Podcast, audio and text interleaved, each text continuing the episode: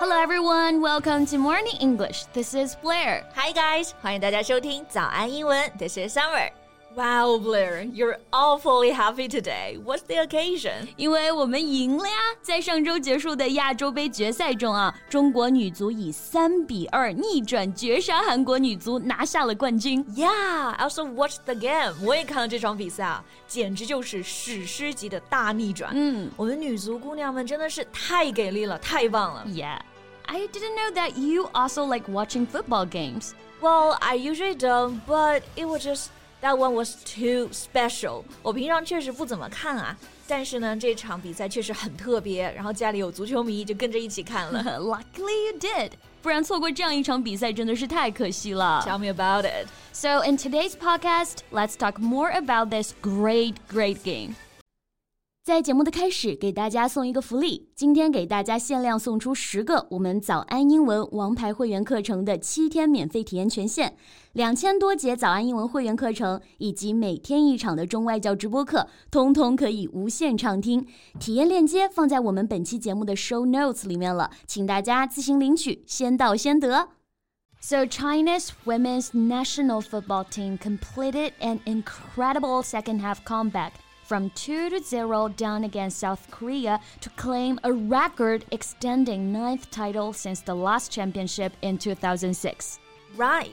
中国女足呢，在零比二落后韩国队的情况下，下半场惊天逆转，第九次夺得了亚洲杯的冠军，延续了这个历史记录啊。那刚刚我们聊到的逆转啊，就可以用到这个词 comeback。 Right, comeback 这个单词呢，我们之前有讲过啊，它表示复出或者说再度流行。 那在这里呢，它表示下半场 second half 它的一个 comeback，也就是我们说的逆转这个意思了。Right.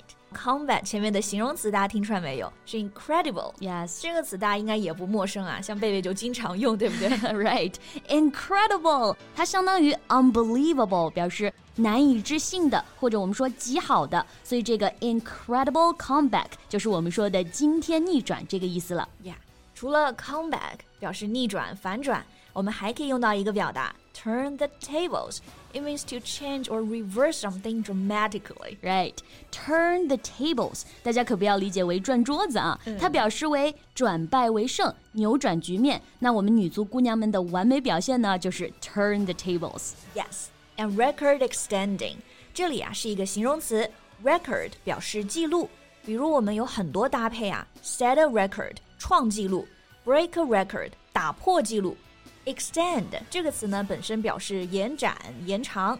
So record extending 就表示延续记录这个创纪录的意思。 Yes, record extending. Yes. And despite being two goals behind South Korea in the first half, the Chinese women's national football team scored three in the second half, with two goals scored in just five minutes. 嗯，上半场结束的时候，中国队是以零比二的比分落后啊。 那在足球场上，零比二其实已经算是大比分落后了，对不对？是的，但在这么困难的情况下，我们的姑娘们并没有气馁。在下半场开始啊，短短五分钟之内，我们中国队就连续拿下两分，二比二战平韩国。真的是太棒了啊！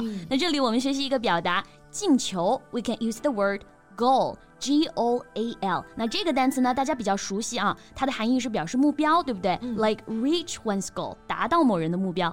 那你看足球运动员嘛，他们的目标不就是进球嘛？嗯，所以这个 goal 做名词就可以表示进球，然后进球得分也可以用到 goal，还可以表示球门。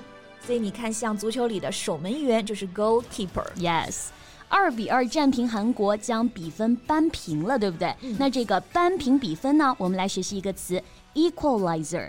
Equalizer here it means a goal that makes a score of both teams equal，表示扳平比分的这个得分。扳平比分这个动作用它的动词形式 equalize 就可以了。对的。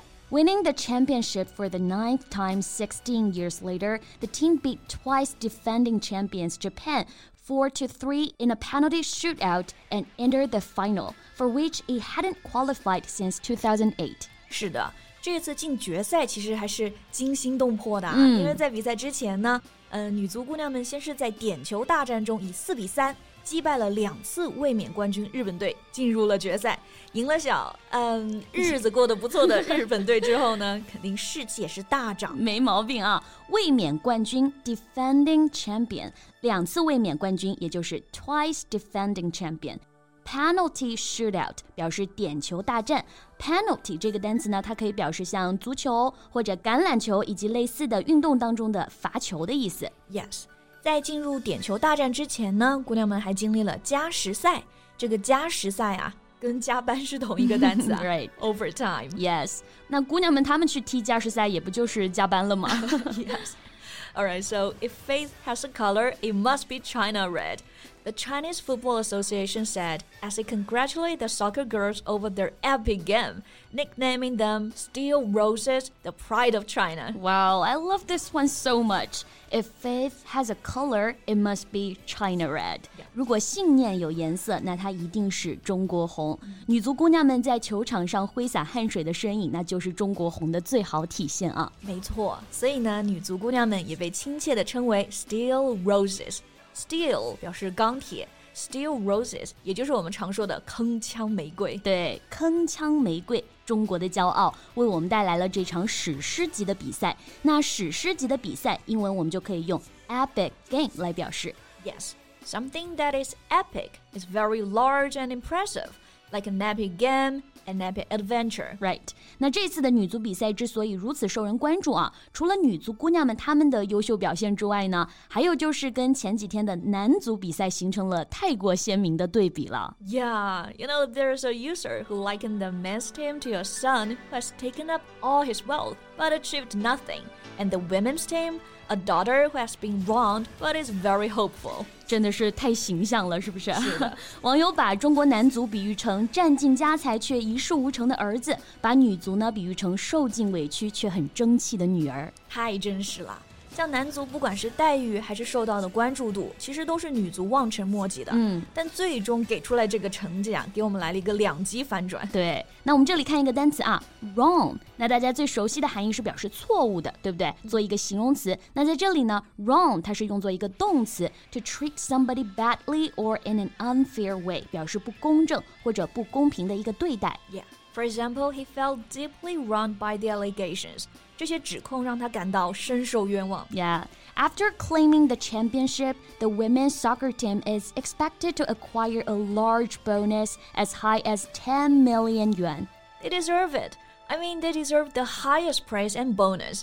女足姑娘们真的值得最高的荣誉啊，最丰厚的奖金。Right. The epic reversal has brought China back to the top of Asia in the field, and these girls deserve all the praise they can get. 是的。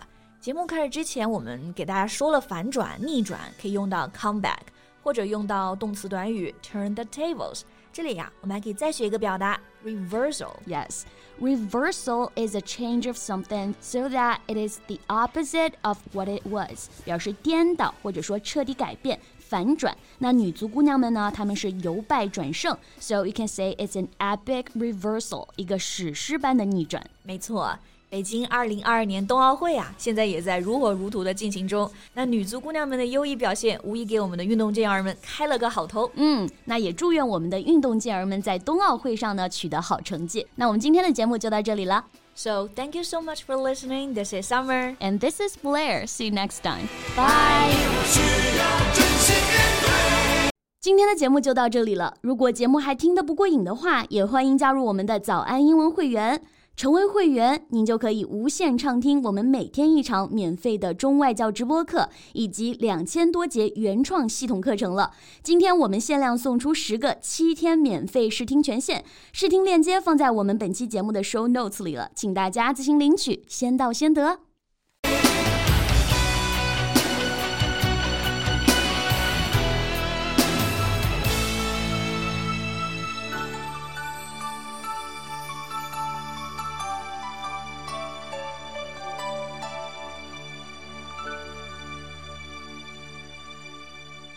This podcast is from Morning English.